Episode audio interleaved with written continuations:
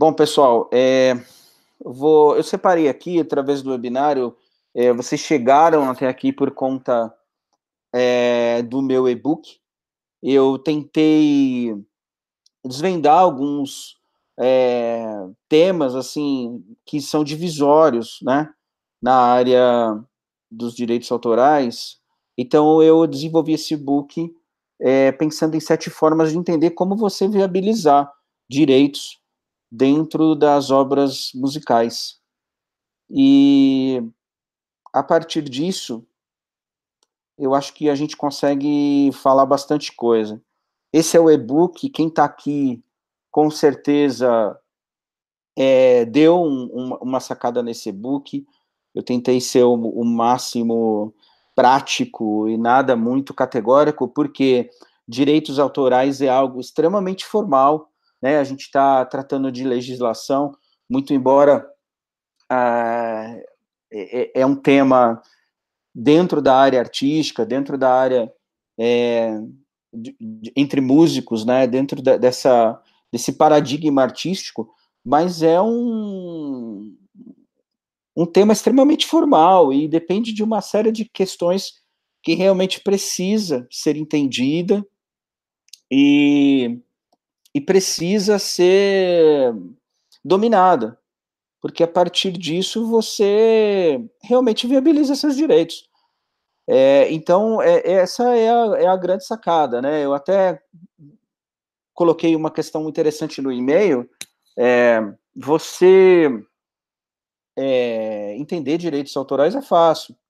Você ganhar mais é, recursos com direitos autorais é fácil.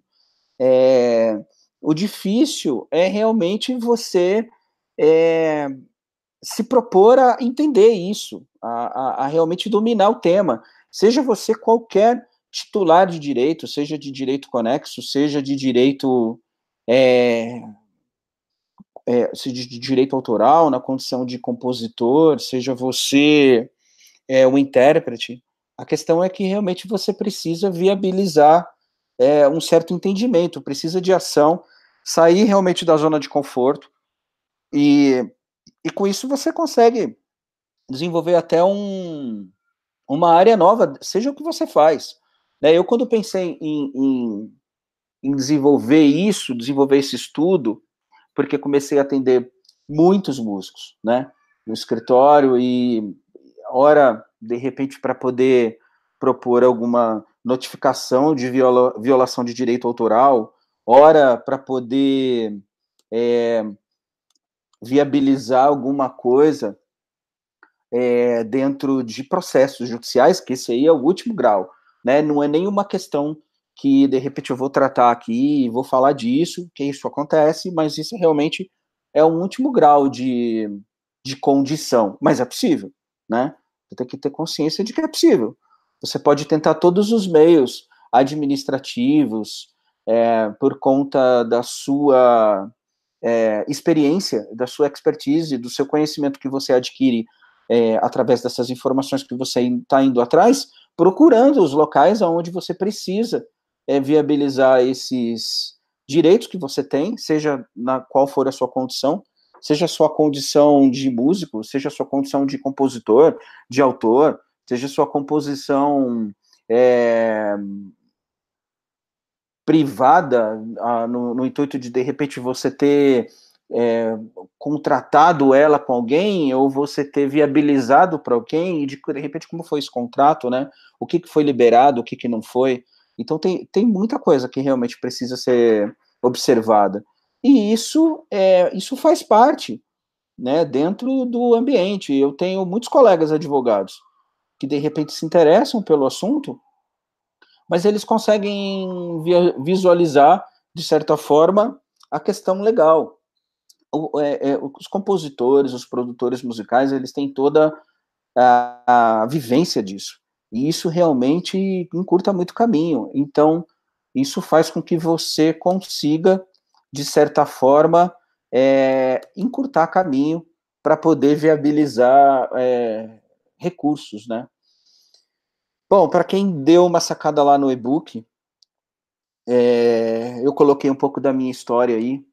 né, como músico, eu tive uma formação musical é, no interior, eu comecei a minha carreira musical no interior, tocando no interior, passei por, por bandas de bailes, é, tocando em, em, em, diversos lugares, assim, como um músico é, acompanhante, né, dentro da área musical, chamado de, fazendo umas gigs, né, os, os americanos chamam, e eu, eu, eu fiz muitos trabalhos realmente no interior, aí eu comecei a vir para São Paulo para poder, isso lá nos meus 17 anos, né, eu comecei a vir para São Paulo para poder dominar mais, né, os, os temas de, de, música e entender mais sobre a teoria musical, e fui fazer muitas aulas particulares, e fui fazer, estudar na ULM, aí eu estudei um tempo é, com professores particulares, com, com baixistas, assim, mais renomados, realmente para poder entender, mas desde lá, a questão do direito autoral era sempre um tema que todo mundo falava, mas ninguém é, de fato entendia, né? Porque todo mundo fala direito autoral, aí todo mundo pensa ECAD, mas o que faz o ECAD? É, o que o ECAD é, realmente pode fazer para nos ajudar? Quem que mantém o ECAD? Então, isso, isso não se fala dentro de uma faculdade de música, por exemplo, dentro do conservatório, pode até falar, mas de repente é, é, uma, é, um, é um tema assim pouco explorado deveria ser um, um, tema mais explorado dessas instituições. Aí, numa outra ponta, depois de ter é, desenvolvido uma vida musical profissional, eu, eu dentro disso eu vim para São Paulo e comecei a tocar aqui, até que comecei a trabalhar na, no, na TV, no programa do Ratinho, eu estou lá há quase 15 anos, né, e essa, tenho grandes vivências dentro da TV também, tocando, aí eu fui estudar Direito nesse meio tempo, logo que eu vim para São Paulo. E, e, eu fui estudar direito, querendo ser advogado e querendo é, conhecer direito autoral e querendo, de alguma maneira, linkar é, a questão da música com a questão é, do, do, direito e tentando fazer uma conexão entre isso, por mais difícil que, que, que fosse, né, por mais complicado que isso fosse, mas eu realmente insistia em, em viabilizar uma forma de comunicar, porque eu sabia que existiam os direitos autorais, aí eu comecei a ler, estudar, e começava a falar com os professores dentro da faculdade, e querendo saber um pouco mais para poder ajudar meus colegas, porque automaticamente, como eu estava estudando direito é, autoral, como eu estava estudando direito, todo mundo queria saber é, sobre direito autoral. E nesse meio tempo, é, muita coisa foi abrindo portas, né? E dentro disso, eu precisei ganhar um baita terreno. E dentro desse terreno que eu fui ganhando, eu fui errando um monte de coisa para poder aprender como você tudo que faz na vida quando você né, tem um, quando você está aprendendo alguma coisa, você erra, certo, erra, certo, e aí eu fui experimentando, fui experimentando, fui experimentando, e essas, isso foi cada vez mais é, ganhando musculatura, porque eu estava fazendo direito, eu estava trabalhando na TV como músico, e os, os colegas falavam, puxa, eu preciso é, receber direitos autorais, porque eu gravei, outros, ah, eu tenho muitas composições, e eu não consigo receber os meus direitos autorais, e enfim.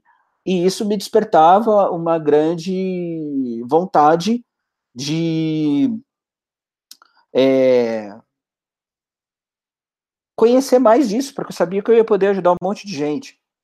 Eu ia ter, tipo, sair da faculdade, começar a advogar e já sair, de repente, com uma área ali para eu poder investir. Então, a questão dos direitos autorais para mim, ela vem por conta dessa é, situação inicial da condição de músico, né? De ter estudado música e tal, e dentro do assunto musical não se fala de direito autoral.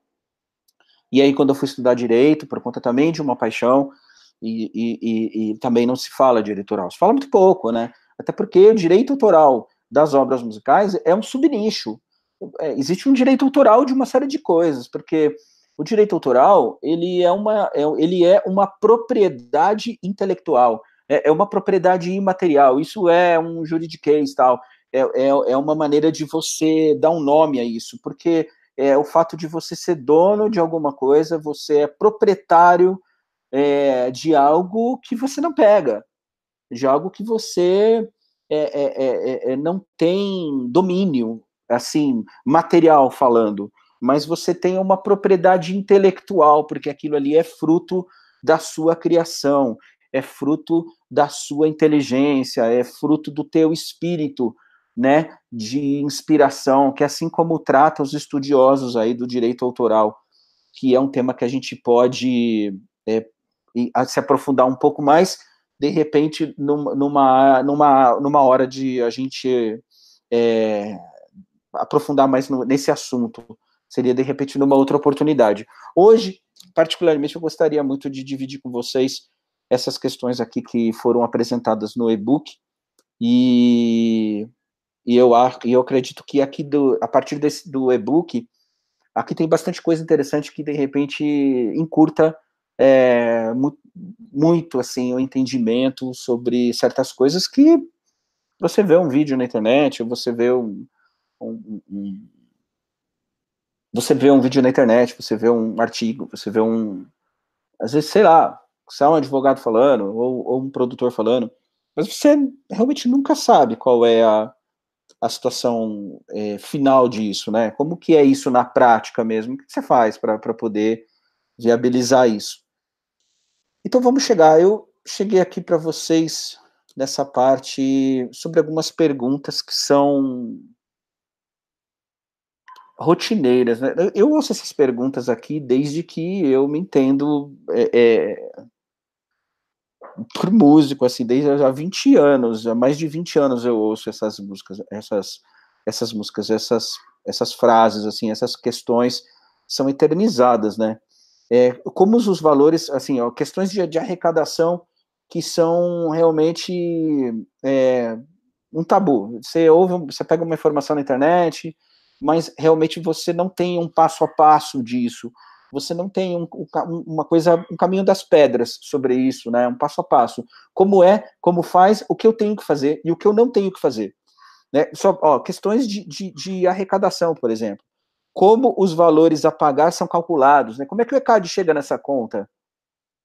É, como é que é isso, né? Como é que o ECAD é, é, calcula isso? Como é que é isso? Tem um número, como é que é esse número, né? É, como pagar direitos autorais? Então, se você. Como é que você consome direitos autorais, né? Como é que você consome direitos autorais? E se você consome, como é que você paga? E se você paga, que conta é essa? Então, uma série de coisas que, se você é um produtor de direitos autorais, dentro do, da, das obras musicais, seja você músico, compositor, intérprete, ou de repente você é um colega advogado que quer conhecer da área, isso são temas que, que você precisa entender, né? Existe multa para quem não paga direito autoral? Isso daqui é realmente é, é uma questão muito importante, porque se você é proprietário de uma obra intelectual, é, você pode exigir de alguém é, o seu direito sobre o uso indevido sobre essa determinada questão. Então, sim, é possível, né? É possível, existe multa para quem não paga direito autoral. E qual a diferença entre direito autoral e cachê? Isso aqui é super, é, é super discutido entre músicos. Eu ouvi isso a, a, a minha vida toda, né? É, muita gente, assim, é, gabaritada dentro do, do, do, universo musical, músicos de grande renome, que eu tive o prazer de conhecer, eu quis tocar junto. Eu tenho um desses, dessas, dessas figuras que eu até represento processualmente numa, numa demanda questionando direitos autorais, é, uma questão de ética, eu não, eu não vou poder falar o nome, mas é, é, é, pessoas que não sabem qual é a diferença entre receber direito autoral, cachê, mas se eu fui tocar, eu, eu recebo direito autoral, tem direito, conexo, direito conexos nisso, eu não tenho, mas eu participei da gravação, e aí tá tocando ao vivo em VS, e, e como é que é isso?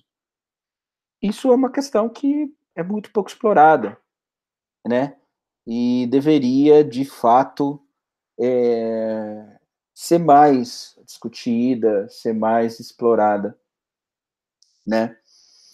Então, outras questões assim que são importantes sobre a arrecadação, por exemplo, é, quem deve pagar direitos autorais, nós falamos sobre isso, quem pode atuar em nome do ECAD, o que, que é o ECAD? Isso, isso, é, isso é muito interessante, porque se, se você trabalha comprando e vendendo carro, você sabe o que é o Detran. Se você é músico, por exemplo, você sabe o que é a ordem dos músicos, né? Agora, se você é um detentor de direito autoral porque você produz música, ou porque você é, participa de gravações, ou porque você compõe, ou porque você é um, é um produtor e precisa assessorar alguém que produz música, se precisa ter conhecimento, você precisa entender o que é o ECAD, porque o ECAD é o que regula essa operação. Isso é uma operação financeira, uma operação de crédito. Você precisa realmente entender qual é o sentido dessa, dessa instituição e, e o que de fato ele pode te ajudar e prejudicar e o que você tem que fazer e não fazer, né? Sobre a questão de distribuição dos valores arrecadados, né? Como acompanhar meus rendimentos mensais? Isso é extremamente interessante de, de, de, ter conhecimento. Você imagina que é o seguinte, ó, isso é uma comparação super bacana. Se você trabalha numa empresa, essa empresa ela paga fundo de garantia para você. E se você precisa saber do, do teu fundo de garantia, é, você vai na Caixa Econômica Federal e a partir da Caixa Econômica Federal você faz um você faz um pedido de um extrato analítico.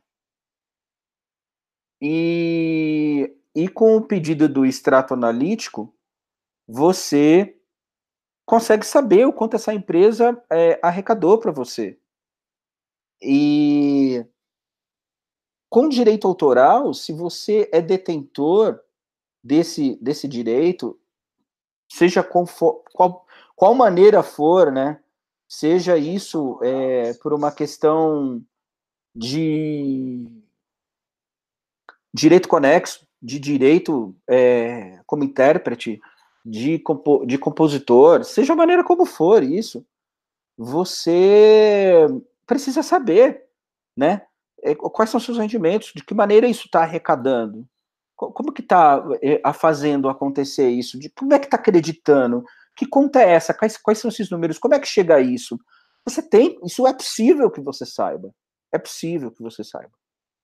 Então, uma outra questão é, eu vou pedir desculpa para vocês que, como a gente teve um atraso com o início da, do webinário, eu tenho algum, algumas pessoas me chamando aqui por e-mail, achando que o vídeo estava é, corrompido, e, na verdade, eu estou aqui avisando o pessoal que não, que está valendo, que a gente está aqui em curso e que é só é, se conectar aí ao, ao vídeo, à página lá do webinário, que a partir dela você consegue ter acesso a, a, aqui a, a tudo que está acontecendo. Também lá na minha página do YouTube, você também consegue ter acesso ao webinário. Tá certo? Então vamos voltar aqui para as questões que a gente está evoluindo como os valores são distribuídos aos artistas. Isso aqui é super importante. Imagina que você. É, é, é, eu, eu, penso assim, uma questão bem, bem interessante. Veja só. Se você transita profissionalmente dentro de uma área, seja ela qual for, artística, ou seja, qual, qualquer linha de produção musical, aí vamos imaginar um cenário de diversas áreas. Vamos pensar na área gospel, por exemplo. Eu já fui procurado por, por produtores de música gospel que, que não sabe como que esses valores são distribuídos. Porque está tocando na igreja, porque tocou na rádio, aí teve uma feira gospel. Como é que é isso? Como é que eu sei é, como esses valores são distribuídos? Como é, que, como é que essa conta vai chegar? E isso está sendo arrecadado. Isso está sendo pago. E se não está sendo pago, você tem que provocar quem pague. É, você tem que provocar o, o, os detentores de, dessa utilização da propriedade intelectual que você participou, ou que você é, é dono por conta de ser uma propriedade intelectual, mas você tem que saber disso. Então, eu penso, inclusive, para quem de repente aqui é meu colega de, de profissão e, e, e, é um, e é advogado, se você é advogado, e isso é uma área extremamente interessante para que você possa é, advogar, é uma área de um nicho gigante. Se você é produtor musical, isso é uma área extremamente gigante, com volume de, de negócio e de, e de, de trabalho acontecendo o tempo inteiro. Basta só você conseguir localizar isso. Se você é o, o produtor dessa obra, é, isso é muito mais importante, porque é o teu patrimônio, né? É o teu patrimônio intelectual que está sendo discutido, que está sendo arrecadado. Então, isso de fato é, é uma questão que precisa da sua atenção. Tá certo? Então, aqui nós falamos um pouco sobre a questão da distribuição dos valores arrecadados. É, outra questão aqui, eu vou passar aqui de relance, porque não vou, a gente não vai conseguir falar de tudo. A questão, a minha proposta do webinário realmente foi para poder é, bater aqui em alguns temas do e-book, porque é muito reflexivo, muito, é muita informação, então não dá para a gente avançar com tudo, mas dá para a gente falar muita coisa e quem quiser, numa sequência, eu vou apontar aqui uma forma, quem quiser é, conhecer desse tema de uma forma mais aprofundada, aqui no final, lá para frente, eu vou, eu vou colocar aqui uma forma da gente poder conversar sobre isso. É, mas a questão, nesse primeiro momento, é que a gente é, explore bastante. Bom, é, eu dizer que você tem um, um, conhecimento sobre direito autoral, que é direito autoral, isso é um. A gente já, eu já falei aqui, isso é um ponto inicial chave, né? Você precisa entender, seja você qual, qual for é, é, o usuário, o titular, o, o acompanhante, ou, enfim, é, se você de alguma maneira se aproxima desse tema, você tem que entender o que é direito autoral e como isso chega para você.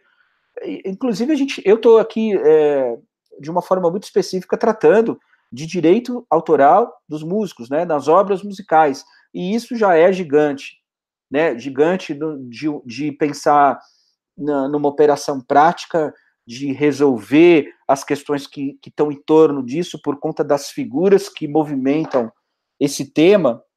Agora, você imagina o direito autoral de tudo. Você tem direito autoral de imagem, você tem direito autoral é, de marca, você tem direito autoral de uma série de coisas. Em todas as outras coisas é, é, é, é muito bem rigoroso.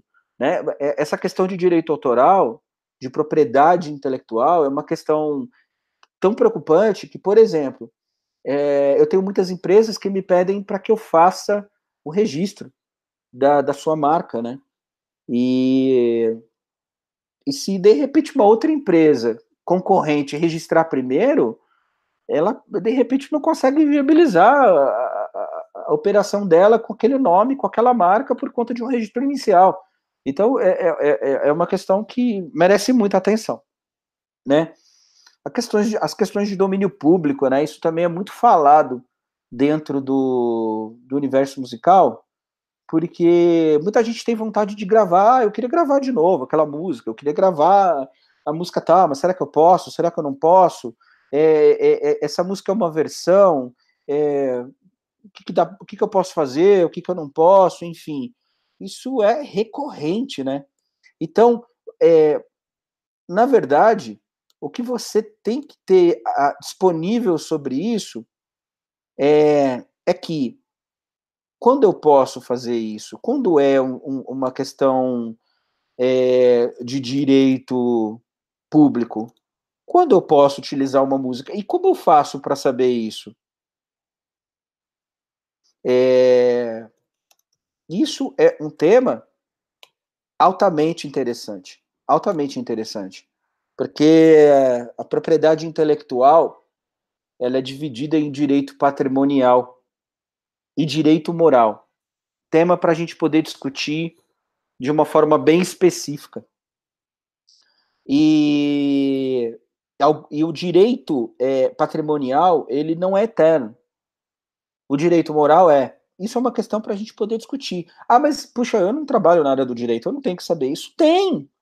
Você tem que saber disso. É, é, é, se você pegar pessoas que trabalham numa determinada área de uma empresa de serviço específico, eles não são advogados, eles não, não, não estudaram direito, mas eles conhecem sobre aquela determinada área, quantas horas por semana tem que trabalhar, que, é, que hora que entra, que hora que sai, quais são os meus direitos, o que, que, o sindicato fala, o que, que a convenção fala, todo mundo sabe. Assim, se vê que as pessoas sabem, aí eles entram para o sindicato e vão discutir, brigam por salário, e, e, e, de repente fica aquela discussão entre o dono da empresa, que também se inteira do assunto, e ninguém ali está é, é, é, tá estudando direito, está querendo se aprofundar no tema, mas é, conhecem da necessidade que, que tem. Então, essa é a questão. Se você tem uma necessidade de conhecimento para que você, através desse conhecimento, possa alcançar locais diferentes de resultado, você tem que saber. Porque o que você sabe te trouxe até aqui. O que você não sabe é o que te leva para outro lugar. Então, se de repente você conhece de uma forma mais específica sobre direitos conexos, sobre direito autoral, sobre direito de intérprete, como que paga, como que recolhe, como é que eu cobro esses caras, como que eu fico sabendo se eu tenho direito, se eu não tenho. Você realmente chega numa, numa condição é, de conhecimento para poder viabilizar recursos profissionais particulares de outra maneira. Então, é muito interessante que você realmente explore esse assunto.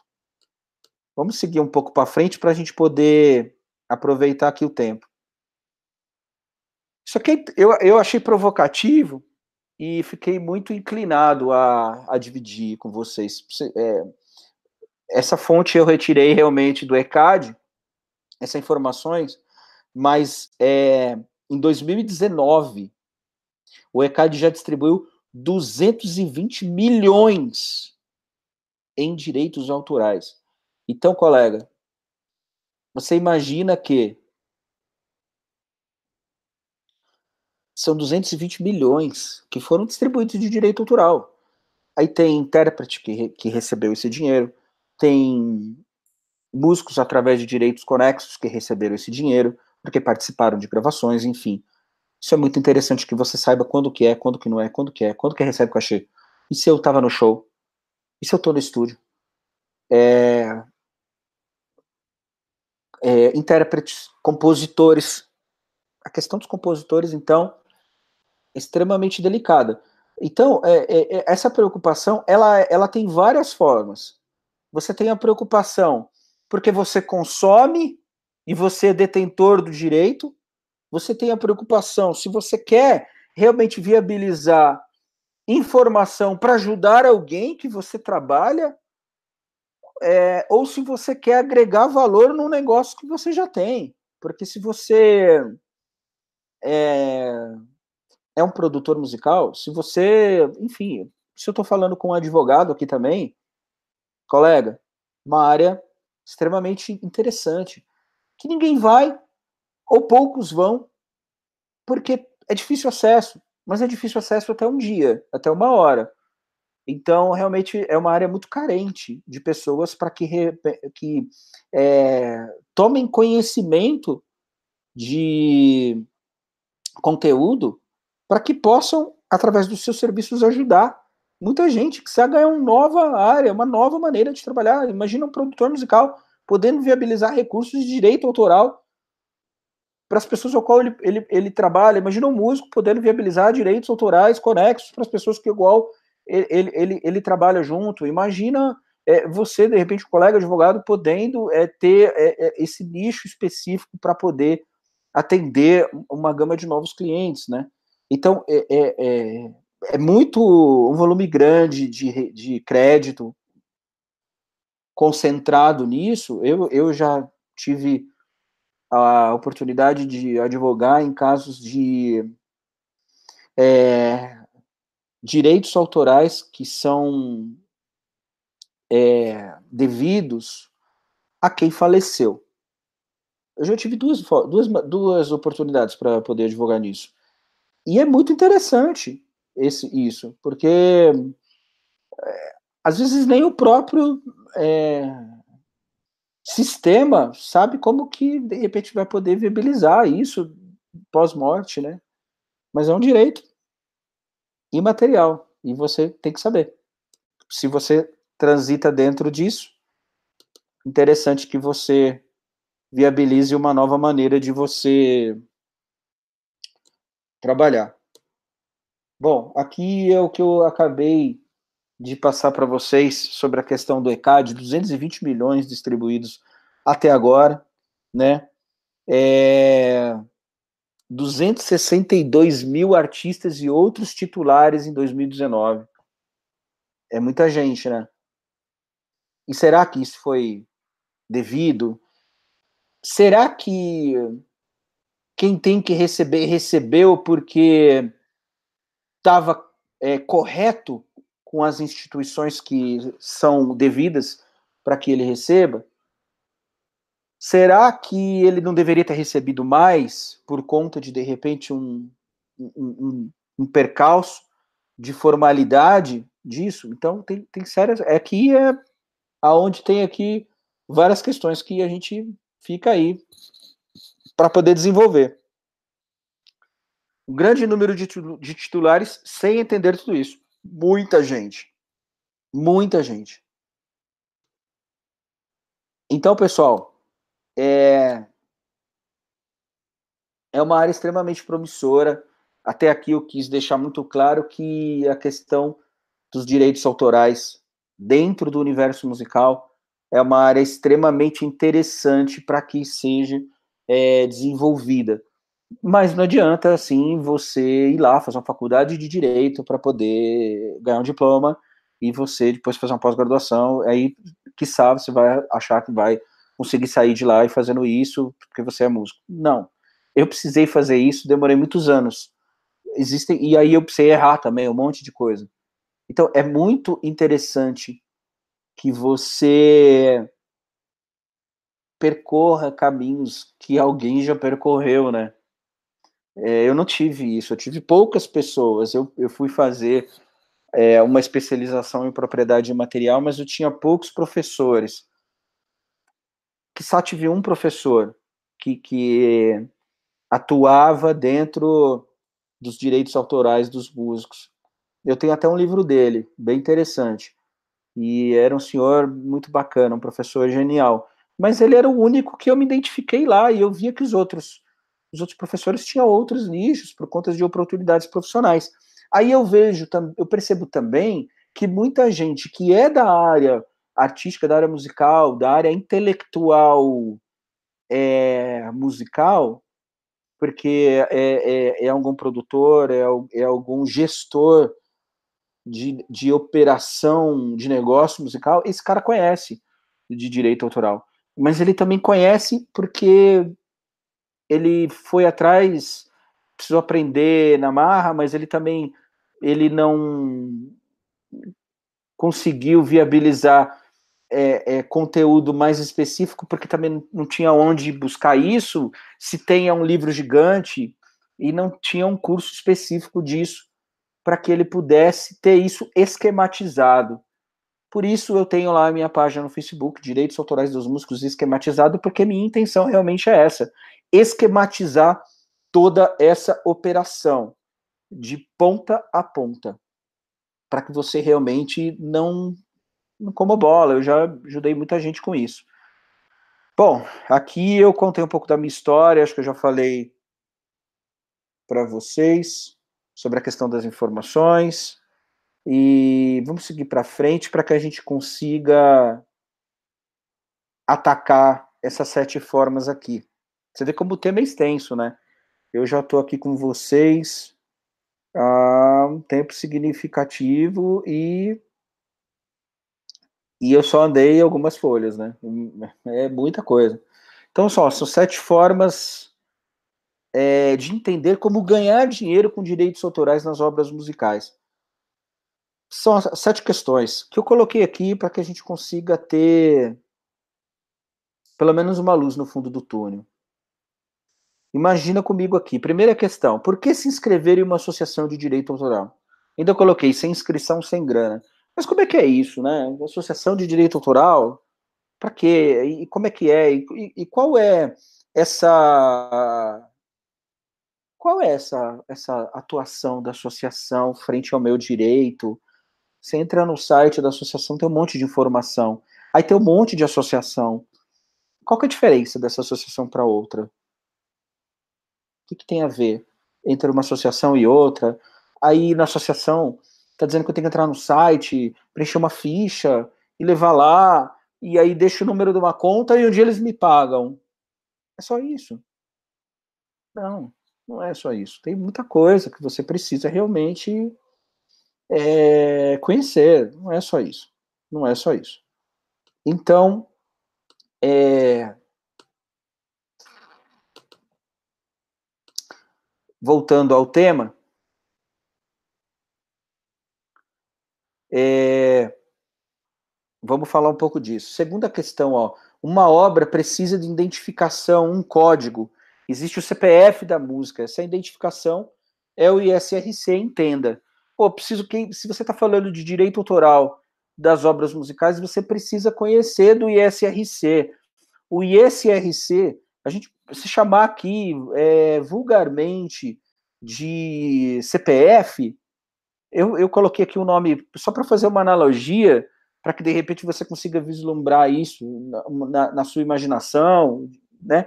É, o ISRC é, é, essa música catalogada, é isso é, formalizado através de um, de um, de um sistema é, de código, para que de repente, quando isso exposto, gere um débito para quem utilizou daquilo.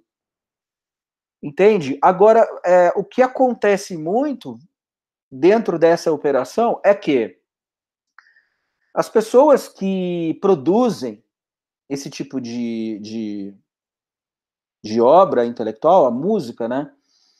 Muita, é, existem muitos casos, eu estou falando porque já contei para vocês que eu participei de situações que eu acertei, que eu errei, que eu precisei aprender, eu fui de novo, eu fui mais um pouco, aí eu fui Aí eu, eu, eu, precisei usar, às vezes, de conhecimento do fato de ser músico, atuo como músico, toco lá no programa do Ratinho faz 15 anos, mas eu sou advogado e fiz especialização em processo civil, fiz especialização em propriedade material, atuo, tenho escritório de advocacia, atuo fortemente, milito na, na advocacia é, é, é, com, com muito é, é, é, com muita constância.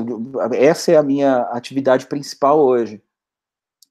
Então, acontece de você participar, de, assim, eu, eu, quando digo você, estou te chamando de músico porque eu imagino que tem algum músico aí. Mas acontece de um músico participar de, de, de uma gravação, de, de, uma criação intelectual, vou chamar disso para que você se acostume com o nome, é, e que, de repente, esse ISRC não é feito como deveria. E você não tem o recibo disso. Você não tem essa informação. Eu conheço músicos que já fizeram produções gigantes e não sabe o que está no, no ISRC. Não sabe. E a música tocou nacionalmente por muito tempo. Eu tenho um processo disso, né? E a música tocou. E, isso, e, e aí, de repente, não arrecadou, porque não tinha essa comunicação do que diz respeito à, à produção daquela obra. Quem participou daquilo, quem, assinou, quem assina aquilo, quem tocou naquilo. Isso precisa estar registrado. E se você não tiver registrado com isso, não vai chegar em você. Se você não for associado, não vai chegar em você. Se você não tiver o ISRC feito é, da maneira que deve ser, você não vai receber nada.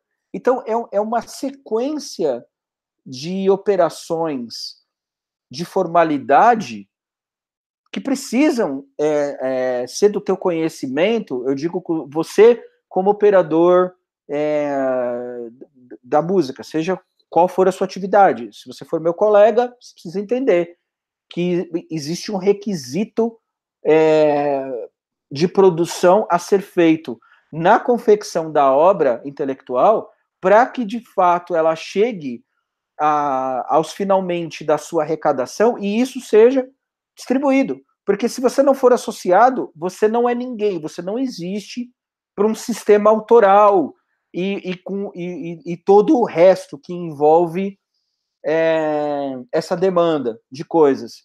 Se esse SRC não é feito da maneira como deve ser feita, você também não tem participação nenhuma. Então, são questões que se, que se juntam. Você precisa estar tá, tá conectado com isso, porque senão, colega, não vai rolar. Simples assim. É, uma outra questão aqui, né? A música. Então, isso assim, né? Eu estou colocando os temas que a gente desenvolveu no e-book sete formas de você entender como ganhar dinheiro com direitos autorais. Porque se você não entender isso, você não vai ganhar dinheiro nenhum. Você não vai receber nada, você nem existe. Aí, se você recebe uma coisa, te leva a outra. Uma situação te leva a outra. A outra, a questão número três, né? A música precisa ser exposta ao público e captado pelo ECAD. Então, assim, você precisa ser associado, você precisa conferir se qual, qual é o, o recibo desse ISRC é, essa música precisa ser exposta ao público e captada, e você precisa saber se isso está tá acontecendo. Você precisa pelo menos tomar conhecimento, você precisa ter a engenharia disso na tua cabeça, de que ela foi exposta, está sendo exposta. Porque se você é associado, se a música tem o ISRC pronto e também não foi exposta, então também não acontece nada. Então você precisa ter noção da exposição, quem está usando isso, como é que está sendo, como é que está sendo explorado essa obra, essa obra intelectual, essa música, enfim, esse fonograma, e tem vários nomes aí que a gente pode dar. Quem usou a obra musical pagou direito autoral? Imagina o seguinte: você tocou numa música, mais uma vez, quando eu te chamo de você, imagina que você é um músico que está aqui, é, ouvindo. O músico participou de uma produção. É, aconteceu, ele é associado, ele é, conferiu ISRC. E, e isso virou um, uma música que toca nos lugares. Aí você imagina que lá na televisão, lá no SBT, por exemplo, eu te falo por conta dos meus exemplos, eu vejo o SBT arrecadando, eu participo lá do, do grupo, do grupo da banda, do programa, e eu vejo que as coisas que a gente toca, elas são anotadas para que de fato o SBT é, recolha o que foi utilizado ali. É, e para que o ECAD gere o número para que ele pague. Essa é a sequência, essa é a engenharia da coisa. Então, é, se você participou de, de algo, virou um, um, um, uma propriedade intelectual sua, e você sabe que isso está sendo utilizado de maneira exposta, você tem que é, ter automaticamente na sua cabeça pronto que é, essa, esse utilitário dessa obra intelectual, ele tem que ter pago. Se ele não pagou, por que não pagou? Por que o ECAD não, não recebeu? Como que foi gerado isso? É, é essa engenharia que se, que se conectam, né? Ela tem que ser monitorada. Você tem que saber. Se, se você sabe que a sua obra ela está sendo utilizada é, por uma televisão, por exemplo, tá tocando na Globo sua música tá tocando no SBT, tá tocando, sei lá, de forma pública. Eles pagam. E, e, e se de repente tocou num outro lugar, é, eles não pagaram, como é que é isso? Uma propriedade sua. É uma propriedade intelectual sua, né? Então, ou, ou, de alguém que você assessora, ou de alguém que você advoga, ou de alguém que você é, produz, ou que uma coisa que você criou, enfim. Tudo isso aí, colega. Então, realmente é uma situação que merece uh, o cuidado que você está tendo, por exemplo, de estar tá aqui, dividindo desse seu tempo comigo. E te agradeço desde já. Outra questão, né? Número um aí. Bom, eu, eu já acabei explorando bastante aqui é, quando falei sobre cada um desses dessas formas de entender como ganhar direito autoral. Eu falei da questão do ECAD, a música precisa ser exposta ao público captado pelo ECAD. Quem usou obra musical, ela pagou o direito autoral, acabei de falar isso.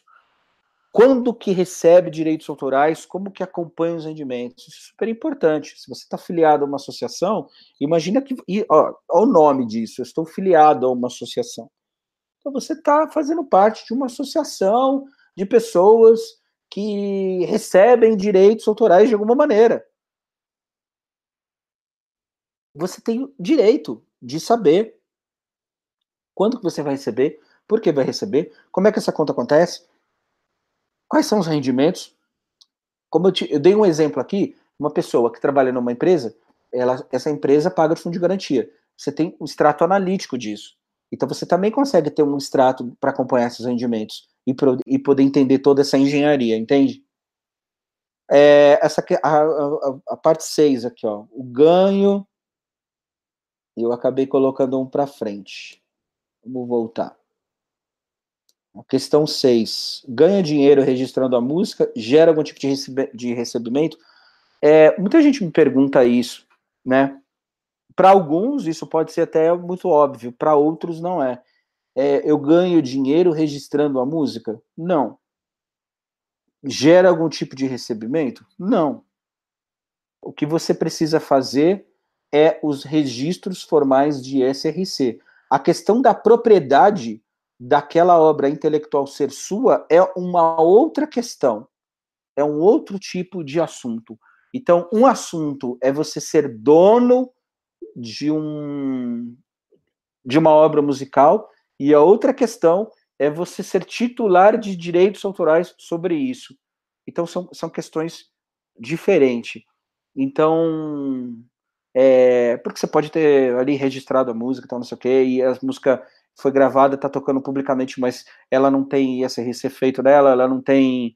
É, você não está associado, você não acompanha, você não sabe quem colhe, você não, não procurou se inteirar os, os locais que estão sendo utilizados, as pessoas pagam ou não pagam, quanto que pagam, quanto que vale, e você não sabe nem procurar entender como é isso, e como é que faz isso, e como é que pergunta e fala com quem, e o que tem que fazer e o que não tem. Então, é, música pode ser da sua propriedade, você pode ter registrado lá na Biblioteca Nacional, que também não quer dizer muita coisa. É... Não é isso que realmente vai, vai caracterizar recebimento de direito autoral, mas é um tema que a gente precisa tratar com, de forma muito mais específica. É, eu vi aqui, só abrindo um leque, que o Tiago Tiago Laurent. É, ele fez uma pergunta sobre direito conexo. É, Tiago, eu vou, eu vou responder assim um pouco no, no final. Eu vou abrir aqui algumas questões para a gente poder tratar. Quem está assistindo pelo YouTube consegue me fazer uma pergunta imediata. Quem está é, assistindo pelo, pelo meu site, pelo site do webinário, você precisa me mandar a questão por e-mail aí do lado do seu lado direito. Você tem binário. É, você... você tem aí uma maneira de poder me mandar um e-mail e eu te responder isso é, oportunamente. Beleza? Bom, então vamos lá. É, bom, aqui essa questão número um, né? que eu já falei aqui, muita coisa, como se inscrever numa associação de direito autoral sem inscrição, sem grana. Bom, é, eu deixei claro aí para quem fez o download do e-book e utilizou isso, eu deixei muito claro que o ECAD tem uma função, e as associações têm uma função completamente diferente e que você é, precisa conhecer disso. É, nós temos um monte de, de, associações. Eu até coloquei uns nomes ali, não fiz propaganda nenhuma, não é minha intenção. Eu não sou bandeira de. Eu tenho, eu sou, eu tenho uma associação, sou associado a uma delas, mas não vou fazer propaganda de nenhuma delas, porque isso é uma questão de ordem particular, a qual você é, se simpatiza para poder se filiar. Tem a Abramos, tem a SICAM, tem a AMAR, tem a UBC, e através dessa associação, você filiado, a partir dessa filiação, ao qual você é, se coloca é, permitindo que essa instituição chamada associação verifique no ECAD o que você tem de direito é, pago. Então, a associação ela vai realmente funcionar como um representante é, legal seu diante do, do órgão que arrecada. E por isso que se você não tiver associado, esse dinheiro não chega para você de forma alguma. Tá aí a importância da de você estar tá inscrito na associação e entender o que realmente a associação é, vai fazer por você, o que você pode exigir da associação, qual é a conta que essa associação vai fazer com você, né? E a partir disso, é, você vai ser é, uma pessoa, você vai ser um titular que vai receber direitos, mas essa verificação continua sendo sua responsabilidade de todos, de toda essa engenharia que torna é, isso passível de crédito. É, bom, interessante. Eu coloquei também ali no, no, no e-book alguns sites aí de algumas associações. É super interessante você dar uma sacada nas, nas associações, independente de qual seja a sua atividade final, que de repente tenha a, a alguma operação de negócio envolvida com direito autoral, independente da sua da sua atividade final, pode ser interessante você sacar as associações é, e, e, ler alguma coisa para que é, num, numa paralela você adquira conteúdo para que você inclusive tenha condições de discutir com as associações, porque as associações conhecem das particularidades das particularidades que atendem ela. Você precisa, como titular de um direito qualquer que seja dentro do direito autoral, conhecer para poder, inclusive, ter musculatura para um, um questionamento, para um debate. Então eu coloquei aí interessante, por isso foi o motivo. Vamos para a parte 2. É, uma obra musical precisa de identificação, um código. Existe o CPF da música e essa identificação é o ISRC. Bom, aqui eu escrevi para vocês aí alguns detalhes que são de repente interessantes para você é, poder saber um pouco mais a fundo, assim, de uma forma bem sucinta, de uma forma talvez até é, superficial, enfim, mas é pelo menos um ponto inicial para que você possa, a partir disso, ingressar num conhecimento mais profundo sobre isso.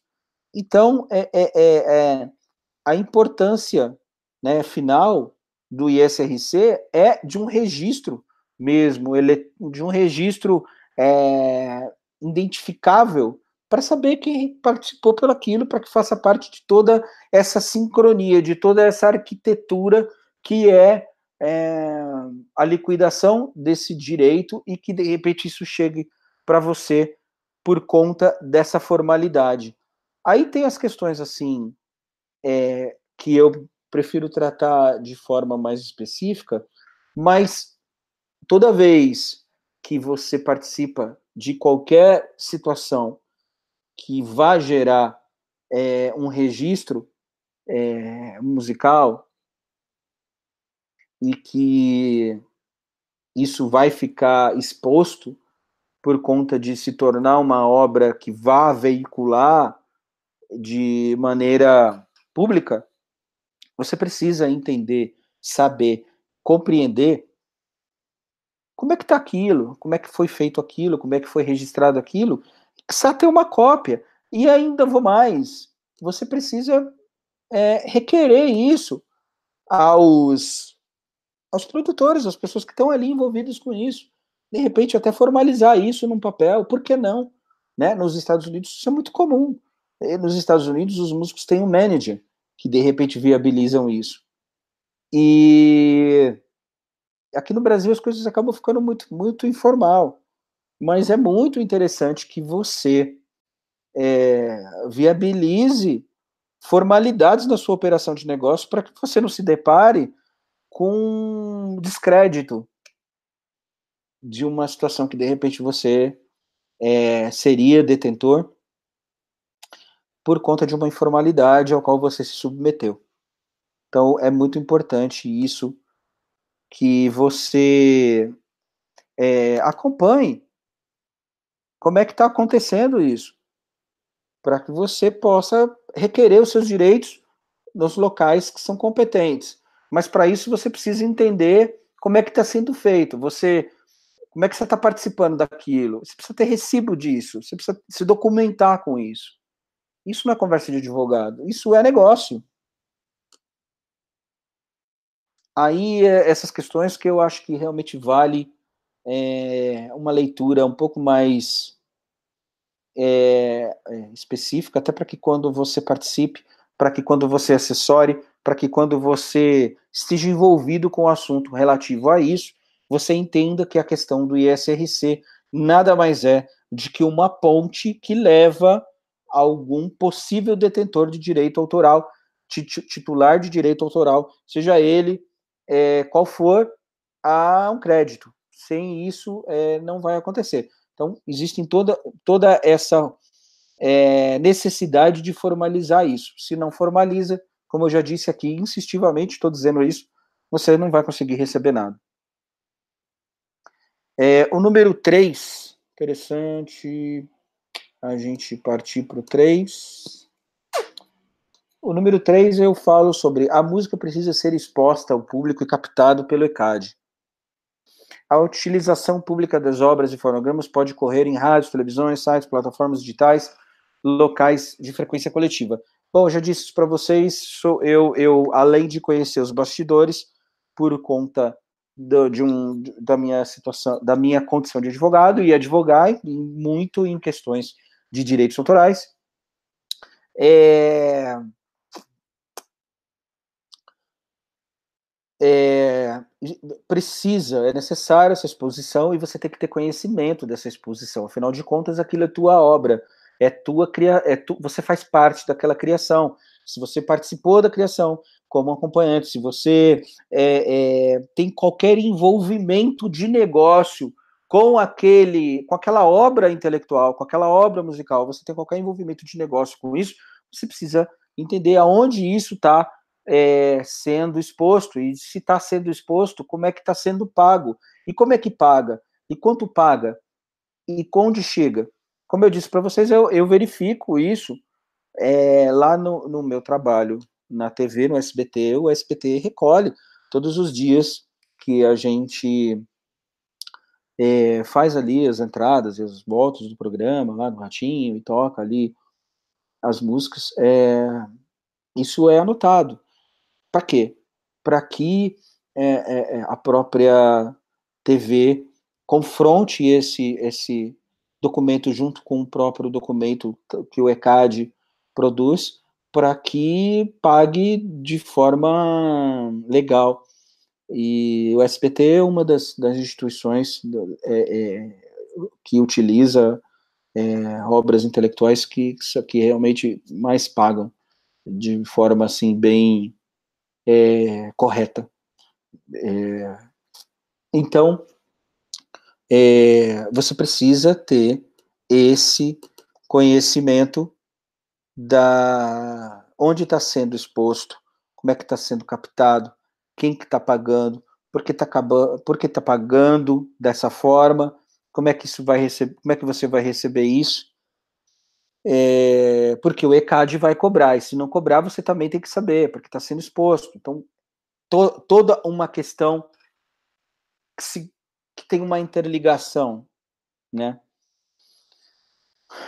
Essa é, é a questão número 3, que tem aí mais detalhes aí explicado, redigido, para que você possa ler e possa entender com um pouco mais de profundidade. Questão número 4. Quem usou a obra quem usou a obra musical pagou o direito autoral? É, você eu, eu até fiz questão, eu gosto muito de falar isso e falo isso para os meus colegas que são músicos, falo para os meus colegas que não são músicos. É, e para quem me pergunta, eu insisto em dizer: música é negócio. É, de qualquer forma o tempo todo está girando negócio dentro de música. Você ouve música quando você está feliz, você ouve música quando você está triste, você ouve música na igreja, você ouve música para louvar a Deus, você ouve música quando você não quer. Você ouve música porque outra pessoa está ouvindo. E tudo isso foi fruto de uma operação de negócio. É, se você está ouvindo alguma coisa relacionada a uma obra musical, tem pessoas que, que passaram ali e ganharam para estar ali. E que devem ter o seu registro ali, para que de repente ganhe a partir dessa execução pública. Os, os estudiosos dos direitos autorais, eles, eles dizem que é, o ressarcimento do direito autoral ao seu criador é o incentivo para que ele continue produzindo o fruto do espírito. É, porque é considerado uma obra musical nova algo que é novo, algo que não é uma ideia, não é uma simples ideia, mas é algo novo, é algo fruto do espírito diferente, algo que se torna original. Essa é a grande palavra do, do, do direito autoral dentro do universo musical, a originalidade. É isso que, inclusive, é, é discutido em tribunal quando está se, tá se alegando essa obra minha, mas é plágio, mas eu tenho uma coisa parecida, enfim, é, eu quero dizer que você me copiou e tal isso é levado a um estudo de originalidade. Então, os grandes pensadores, filósofos do direito autoral, os, os grandes professores, ao qual inclusive já tive oportunidade de, de ter aulas aí com aqui é, em São Paulo na, na ESA, onde eu fiz um curso, e depois fiz em outros lugares também. É, a, o grande pensamento filosófico é que a, o ressarcimento autoral é o, o, o, a maneira do incentivo a esse fruto da, da obra criativa, da obra original. Então, senhores, voltando para a nossa exposição do e-book, ao qual foi disponibilizado para vocês. Essa é a questão número 4. Eu acho que eu já falei bastante aí, até caí em outras coisas aí que me levou a, a ser desenvolvido. Eu, e, e, e o intuito desse webinário, meus caros, é, eu vou deixar isso aqui disponível tanto no meu canal do YouTube, como também no meu como no meu é, na minha, na minha página do Facebook, Direitos Autorais dos Músicos Esquematizados, e podemos é, é, podemos é, falar um pouco mais à frente sobre a possibilidade de avançarmos nisso, ao qual eu pretendo fazer um lançamento sobre o estudo em direitos autorais dos músicos esquematizado. A partir desse estudo, eu vou me aprofundar detalhadamente do início da obra da legislação de forma prática Ah, mas eu sou músico, não preciso saber lei. Precisa, colega. Você precisa saber. Você precisa saber. Meu caro, qualquer pessoa que produz algum negócio precisa saber quais são os limites legais. Você não precisa, você não tem que ligar para um advogado para poder saber disso. É, você precisa saber porque é o seu negócio. Você não tem que falar com o advogado. Você, você precisa saber a, a questão de forma genérica, de forma geral. Você precisa entender o teu negócio. Né? Isso eu estou me dirigindo a colegas músicos, intérpretes, compositores, é, produtores musicais, pessoas ao qual são titulares e produzem negócio com obra musical. Se você produz negócio, obra musical, já disse aqui, está escrito no e-book, música é negócio. Você ouve um negócio, querendo, não querendo, estando feliz, estando triste, você ouve isso e isso é fruto de negócio. Pessoas pagaram, pessoas receberam, pessoas produziram é, contratos para poder viabilizar aquilo que você está querendo, você está ouvindo porque você não está nem querendo. Mas aconteceu uma troca de números ali. Então você tem que saber de forma geral, sim. Então eu pretendo é, lançar o curso Direitos Autorais dos Músicos esquematizado, para que eu consiga dar ponta da criação da obra. E ali você entender qual é a lei, especificamente falando, de forma prática, a lei que te protege, a, o que diz a lei, de forma prática. O que, que você faz com essa lei e o que, que você não faz com essa lei. Ponto. Você só precisa saber isso. Se você é advogado, colega, então você sabe o que você vai ter que fazer com isso. A questão é, da questão da ordem legal, você vai ter é, uma certa vantagem para poder viabilizar o tema. Existe é, uma legislação específica dentro da, dos direitos autorais dos músicos, inclusive convenções internacionais, em questões, inclusive é, questões de ordem constitucional, porém, é, você vai ter uma certa vantagem se eu estou falando com, com um colega advogado. Se você é um colega dentro do universo dos negócios das obras musicais, você precisa ter uma noção. Quem, quem tem uma casa para alugar, ele precisa ter uma ideia da lei de locação. Ele não precisa, ele não precisa é, é, é, é falar com o advogado o tempo inteiro, entendeu? Se o advogado faz um contrato uma vez e manda para ele e ele preenche de novo e ele já leu aquele contrato e ele já sabe mais ou menos como é que funciona aquela aquela situação legal. Então você sabe. Se você tem uma casa, você aluga, você já sabe mais ou menos como é a lei de locações. Você vai procurar um advogado, um, um operador do direito, para de repente viabilizar algum direito. Mas o operacional ge, geral daquilo você tem que saber.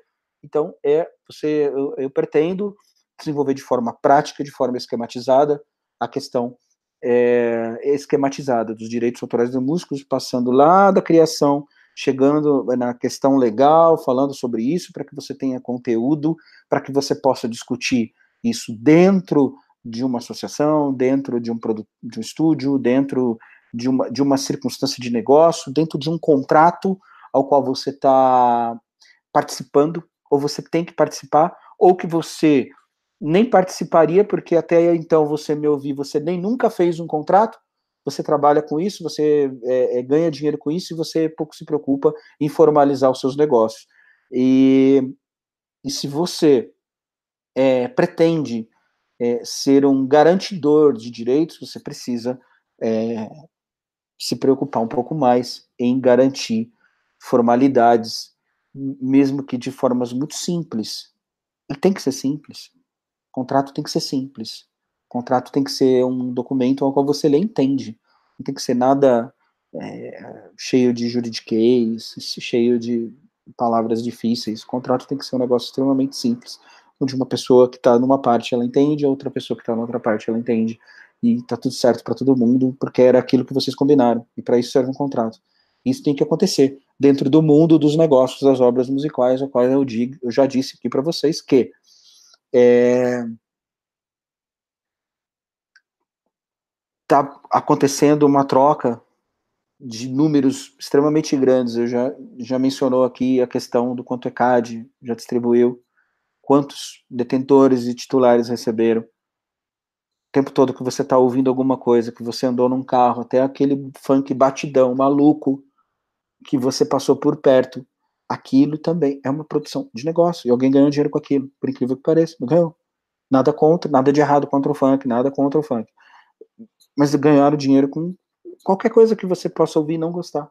Aquilo está acontecendo. Então, se de alguma maneira você participa dessas operações de negócio e você não formaliza os seus negócios porque você não sabe, bem-vindo ao curso Direitos Autorais dos Músicos Esquematizados. Esse é o meu grande objetivo no curso: provocar que você comece a formalizar para que você tenha uma relação de negócio transformadora, uma outra situação, que você consiga formalizar os seus negócios com isso, é, as suas produções, os seus contratos de trabalho, é, para que você saiba o que fazer e o que não fazer, o que deve, o que deve ser feito, mesmo que você não queira. Bom, é, isso é uma das questões que eu venho a tratar com vocês depois. Como já falei aqui da, da 4, é, vamos passar agora para para 5. Quando que recebe direitos autorais, como acompanhar rendimentos? Colega, a questão é a seguinte. É, apareceu de terno, né? Tipo, de, uma, de um negócio para outro. E aqui eu tô de boa em casa, falando com você como se a gente estivesse ali no, na padaria. E a intenção é essa mesmo, para que a gente possa conversar de uma maneira bem informal. É, para que eu, eu realmente eu costumo quebrar protocolos e paradigmas. Essa é uma das minhas especialidades. Então, senhores, a questão quando que recebe direitos autorais e como acompanhar.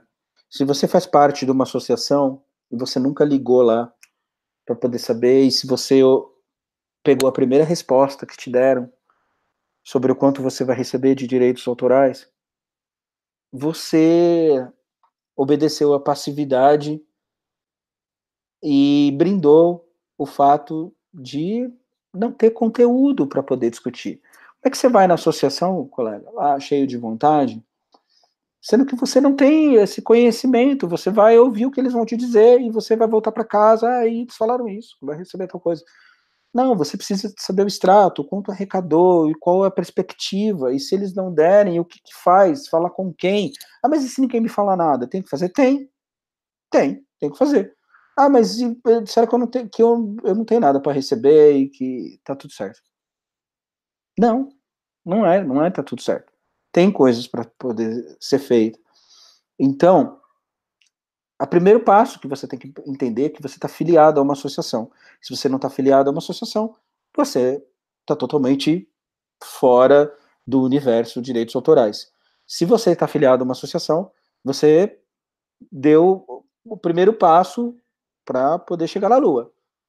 Então, agora você precisa aprender como lidar com essas pessoas existe a pessoa, a personalidade da associação, a personalidade do ECAD, a personalidade do que vai usar o teu direito do autoral, por conta de você ser um, um titular, e você precisa ter conteúdo, recursos internos, recursos intelectuais, para ter o um mínimo de conhecimento para poder é, falar com essas pessoas. E você falando com essas pessoas, você muda a sua maneira de fazer negócio. Você muda a sua maneira de tratar o, o, a sua vida profissional. Porque até então você veio tratando da maneira como as pessoas te falam e, e você tá tudo certo.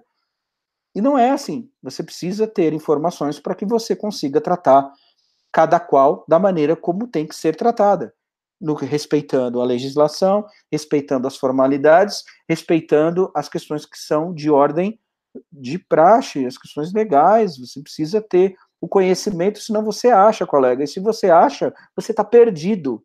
Porque achar é uma coisa que todo mundo pode achar. Agora, você ter conteúdo é, de conhecimento é outro patamar. Aí você transformou é, a sua vida, o seu negócio, a sua maneira de operar é, o seu trabalho, porque você passou a ter um patrimônio inviolável, né? O conhecimento é um patrimônio inviolável, inquestionável, ninguém vai te levar isso embora e você se torna outro ser. Se tornar outro ser é legal pra caramba. É muito legal, porque você tem é, uma outra capacidade para poder encarar os seus desafios profissionais, pessoais, e tendo é, esse conhecimento de conteúdo, você tem total capacidade para conseguir requerer o que de direito na associação, o que de direito no ECAD, o que de direito com os operadores das questões é, musicais, os operadores de negócio, o cara produz, o cara que é do estúdio, a, a pessoa que está utilizando da obra que é sua, que era dos, a pessoa que você produz, o que é da pessoa que você agencia, enfim, seja qual for a sua personalidade dentro do direito de autoral, como eu te disse. Aqui no item 5, tem bastante coisa para que você possa ler e para que você possa refletir e que até me mandar uma dúvida aí no, no site é, para que a gente possa conversar mais. Eu recebi aqui uma questão, uma pergunta também, é, perguntas muito muito interessantes. O Diego Marques o Diego Marques ele me perguntou todas as pessoas que fizeram parte da, da composição e da gravação do fonograma tem que estar filiado a alguma associação para receber direitos autorais e conexos? Diegão, eu já te respondi isso, cara. Se você não tiver filiado a uma associação para receber direitos autorais, você não existe dentro do universo chamado direitos autorais. Temos lá um universo chamado direitos autorais. Você não está afiliado à associação, você não, não, não chega nem perto de qualquer direito autoral e conexo. Você não está habilitado, você não está capacitado para poder receber alguma coisa. Continuando sua pergunta. Ou só uma, uma pessoa pode cuidar disso, receber tudo e pagar mesmo? Não. Recebo direitos do ECAD se minha música só for tocada nas plataformas digitais? Colega, você não recebe nada do ECAD, você recebe da associação. Entendeu, Diegão? Então você tem que estar lá na associação. Se você não estiver na associação, independente de onde tiver essa obra intelectual sua, você não vai receber nada. Então, partimos do princípio da associação ao qual a gente tratou aqui no, no, no, no e-book. Preciso cadastrar as obras na associação, além de gerar ISRC? Precisa. Você precisa também. É tudo uma coisa só, inclusive. Distribuidoras digitais, assim como a ONRPM, a CD Baby, geram ISRC? Isso é bom? Ou eles só recebem por isso? Olha, Diegão, é interessante que você tenha uma pessoa de confiança que possa fazer isso. Existem profissionais específicos que fazem isso. Se essa distribuidora digital ela, ela se compromete a gerar o ISRC, de novo eu estou falando que são trocas de formalidade. Você é, é seu dever. Você ter o um mínimo de conhecimento de legislação, de parte operacional. Você precisa ter esse conhecimento para que você possa debater. Porque senão você vai lá ouvir o que eles vão te dizer e você vai voltar para casa porque você ouviu determinada informação. Ah, a gente faz aqui, tá tudo certo. Não tem nada de errado com eles fazerem. Eles podem fazer. Mas a questão é que você tenha conhecimento para poder falar assim, então você faz, então você me manda. Porque eu vou ler e vou entender o que você fez. E você precisa entender, você precisa ter conhecimento para que você possa entrar para confrontar informações, não é para debater, para discutir, pra, não é nada disso. É para confrontar conhecimento para que se lá eles fazem, você precisa ter recursos para poder confrontar o que foi feito, para poder questionar. E isso é, é uma questão genérica. Não é nem para você para consultar um advogado especialista nisso, Não precisa. Você vai consultar um advogado especialista nisso, se de repente você é, precisa confeccionar um contrato específico sobre essa questão. Se você precisa, enfim, viabilizar uma notificação por conta de um uso indevido de uma obra. Ó, eu já passei lá para o curso, hein? Isso aqui é conversa de advogado? Não, colega, não é. Não é. Porque se você. Vou te dar de novo um exemplo. Se você tem uma casa e você aluga essa casa e a pessoa não paga o aluguel, o dono da casa ele sabe que ele tem que enviar uma notificação para que está escrito no contrato e ele não é advogado.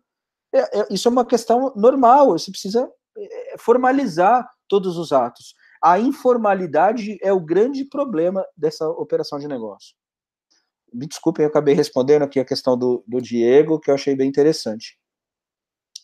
É, vamos voltar aqui para para nossa nossa tela. É, aqui eu tô na nós falamos sobre o 5. Tem aí questões bem interessantes para vocês darem uma lida. Eu prefiro que vocês, eu prefiro que, que assim, bom, quem fez o download do e-book já está com o e-book aí já tem alguns dias. Eu tenho certeza e acredito fielmente que você leu para poder estar tá aqui assistindo isso e está complementando a informação. Eu não ia ficar aqui com você, né? É, deixa eu replicar minha tela. Eu tive meia hora de atraso para que caiu a internet. Eu não ia ficar aqui com você lendo o e-book que eu fiz, porque eu presumo que você está aqui e você leu o e-book. E a gente está aqui falando do e-book e algo a mais, complementando as informações que estão tá no e-book. Esse foi o sentido do meu webinário. Tá certo? Vamos lá. Para essa questão 6.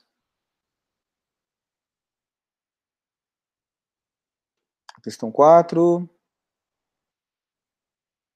A questão 5, bem interessante bastante informação. Questão 6. Ganha direito autoral registrando a música, gera algum tipo de recebimento? Bom, é, eu deixei bem claro lá e coloquei em letras e garrafais. Atenção, não confunda registro autoral com direitos do autor e o que eles são conexos. São situações completamente diferentes né? Você compôs uma, uma obra musical, uma música, você quer fazer o registro disso para poder dizer que é seu. Olha, existe, existia, né? Hoje, com o acesso das informações na internet e tal, é, o fato de você fazer o registro lá na Biblioteca Nacional é só um, um detalhe. Isso não está te garantindo nada. Isso, inclusive, é entendido como uma mera faculdade, uma mera opção. Você pode ou não fazer, não é isso que vai comprovar que é seu. Existem outras ferramentas, inclusive sites interessantes que falem, fazem isso, mas você pode fazer por conta própria, existem recursos e a gente pode a gente vai tratar disso no curso de direitos autorais dos músicos esquematizado. É, mas uma coisa não tem nada a ver com a outra. Eu fui muito objetivo em deixar isso muito claro, porque tem uma confusão muito grande com isso, né? Registro autoral com direito de autor, nada a ver uma coisa com outra. Um registro autoral feito lá na, na, na Biblioteca Nacional, no Rio de Janeiro, e é uma questão facultativa, você necessariamente não é, é, não está garantindo nada, é uma mera cautela.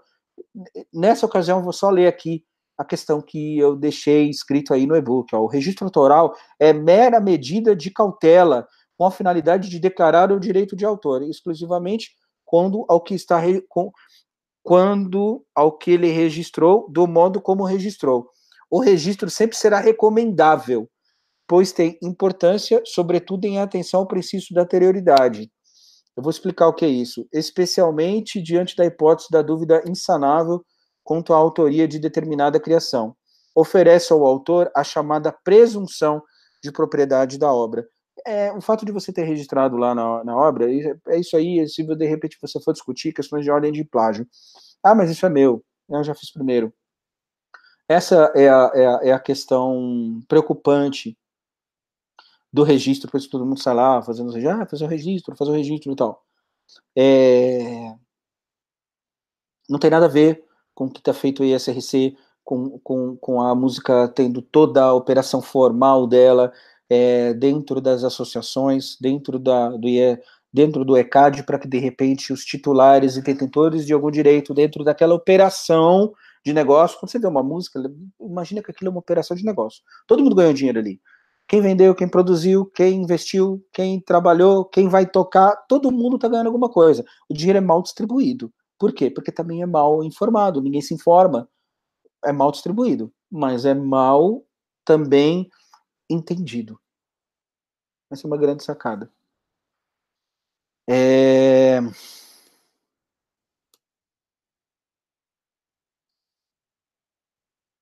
Vamos passar aqui para a próxima, que eu já estou falando aqui com vocês faz é muito tempo. Isso é muito interessante, pessoal. Questão, ó, por que o crédito pode ficar retido? Muita gente nem sabe que isso acontece, né? Isso aqui é, acontece exatamente por, pelos pontos que a gente já tratou aí em cima. É, se você não, se a obra é, ela foi catalogada, ela está sendo executada, quem está exec, tá executando é um pagador de direito autoral foi lá, gerou um boleto e pagou o boleto do ECAD.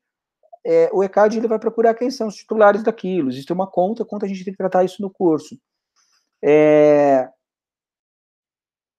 é, se você não foi capaz de formalizar toda essa operação de negócio, que eu chamo a música de uma operação de negócio, você vai ficar com crédito seu desconhecido dentro do ECAD, porque ninguém sabe para quem pagar aquilo. Então, isso é o que eles chamam de crédito retido.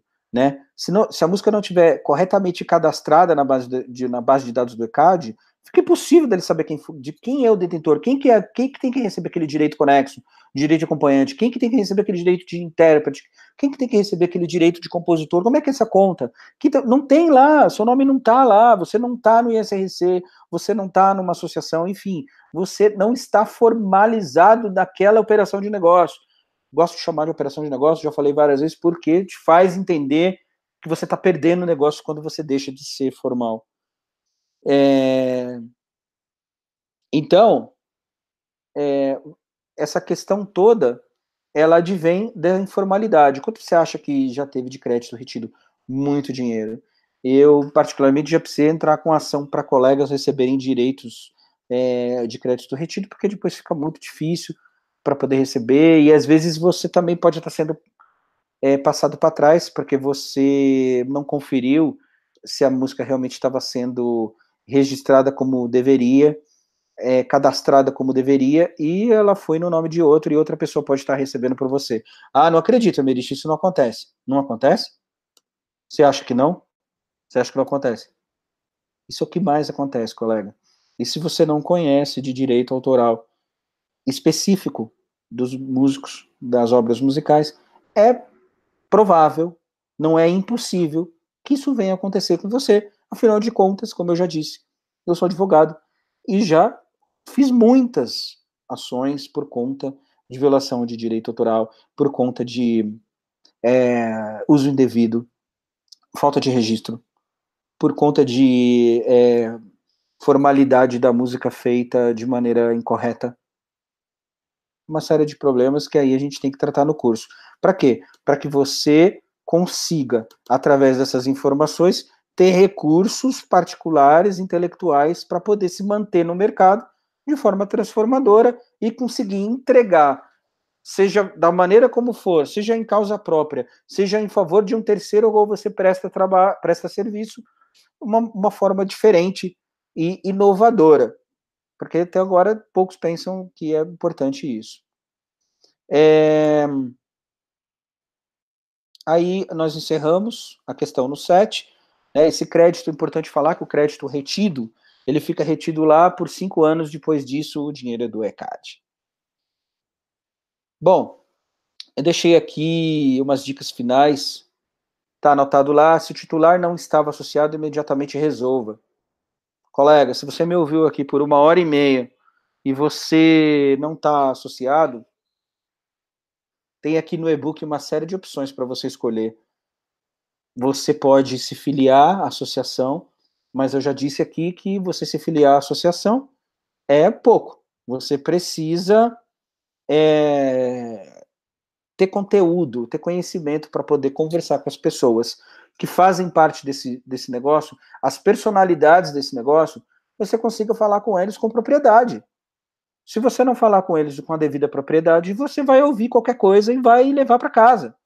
E não é isso que tem que acontecer. Então você tem que estar afiliado e você tem que procurar informações, conteúdo, conhecimento para que possa entregar é, uma outra maneira de se posicionar em favor do seu negócio ou, ou representando alguém. O titular deve fazer uma verificação das suas obras autorais e ou das obras que participou como acompanhante. Você tem que ter isso documentado.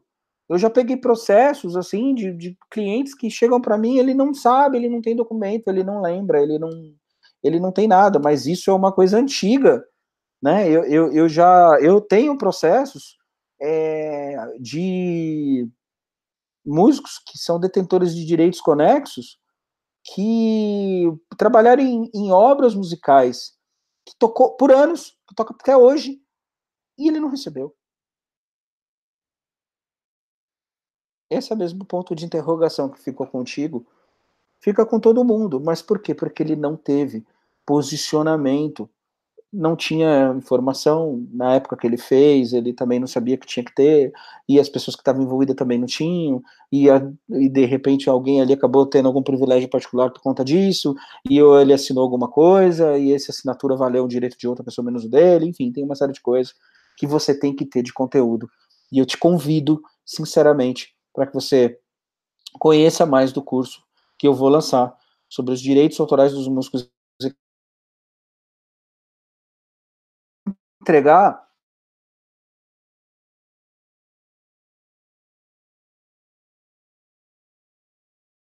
envolva a música, seja qual for a sua intenção. Se você é meu colega advogado, você está bem-vindo a uma área extremamente promissora. E somente para uma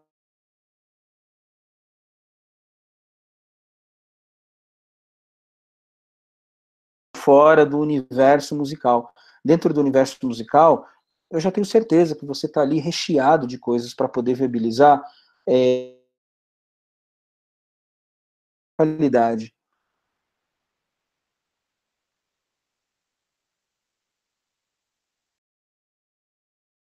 E você não pode entregar e material para alguém. Ou, ou que você entregue, mas que você tenha mínimo de conhecimento general, geral para poder debater o que eu fiz, o que eu assinei, o que eu vou receber, o que eu não vou, o que eu, onde eu estou nisso. Você precisa ter isso. Já foi o tempo onde você é, disponibilizava de todos os seus recursos, porque você só se preocupava com a arte. Isso é o passado.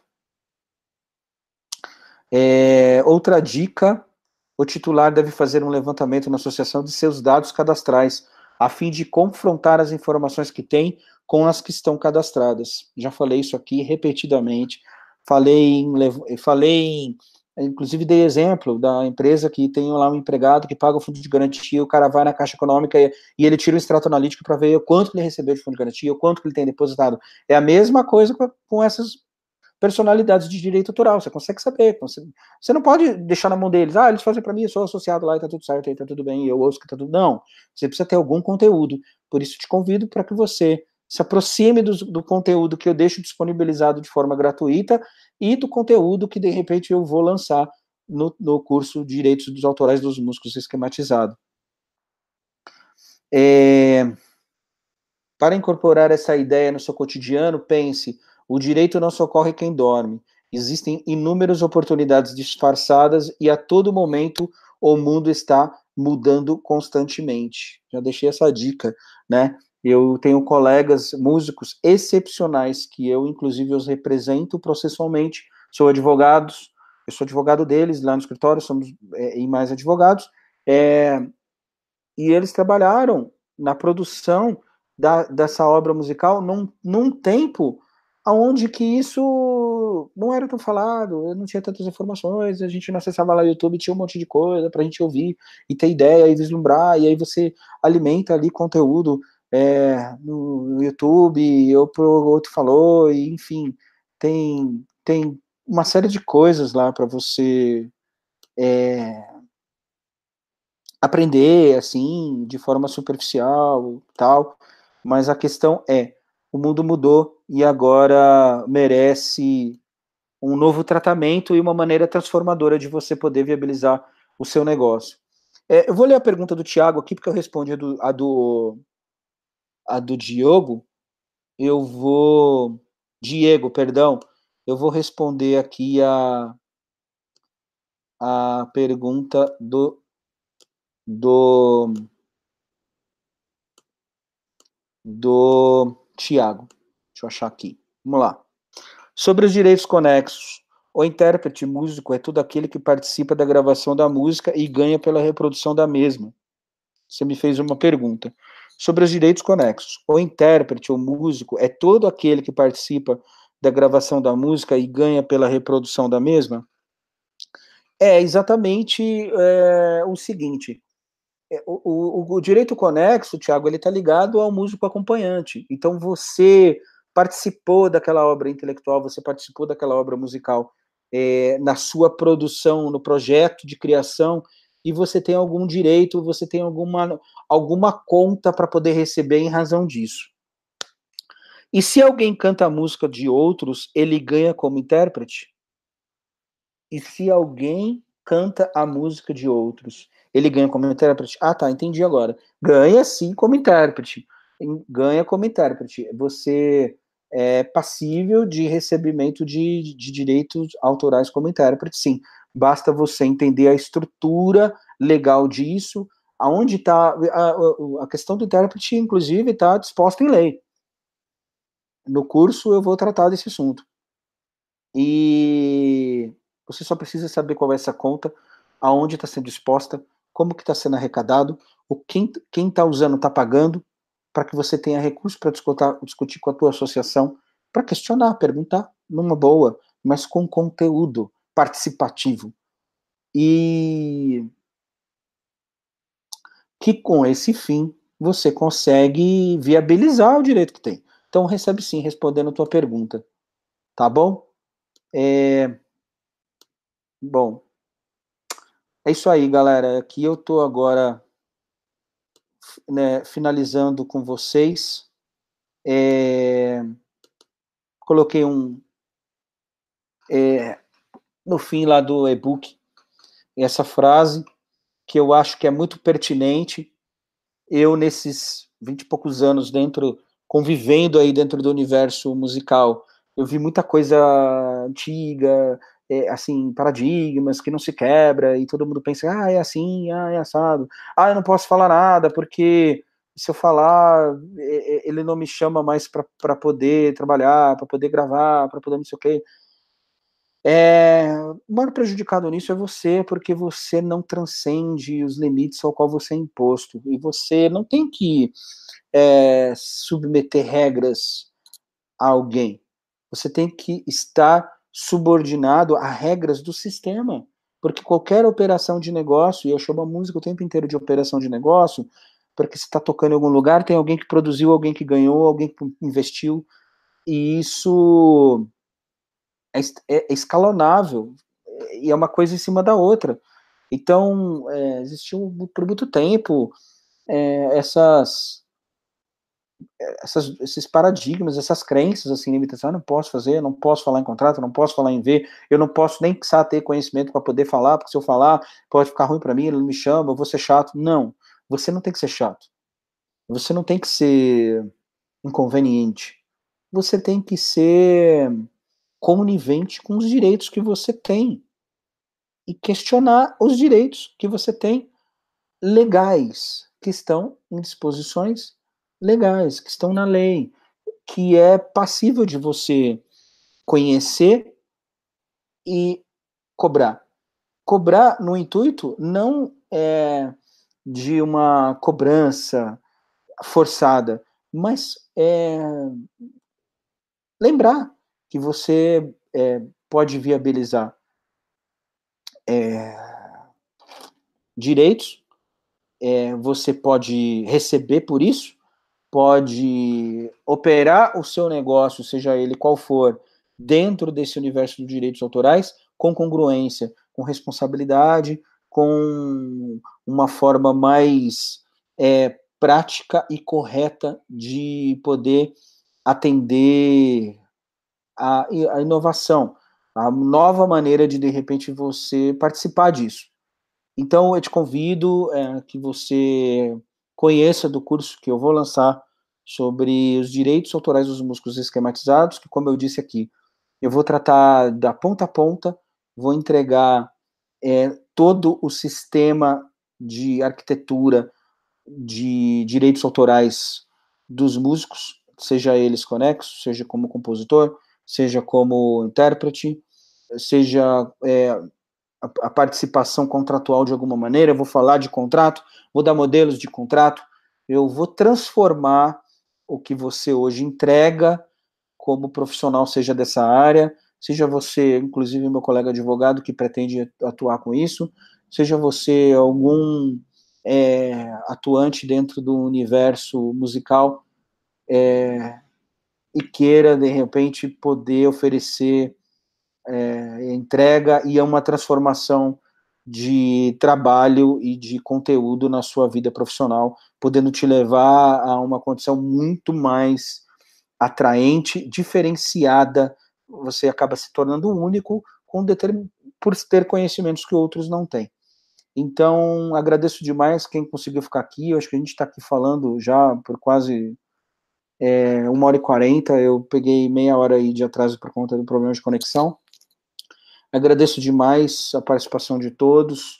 É, Mantenham-se atentos aí aos e-mails e às redes sociais. Eu vou estar disponibilizando conteúdo e fica atento no lançamento do curso que vai acontecer em breve. Um grande abraço e obrigado pela participação. Fiquem com Deus.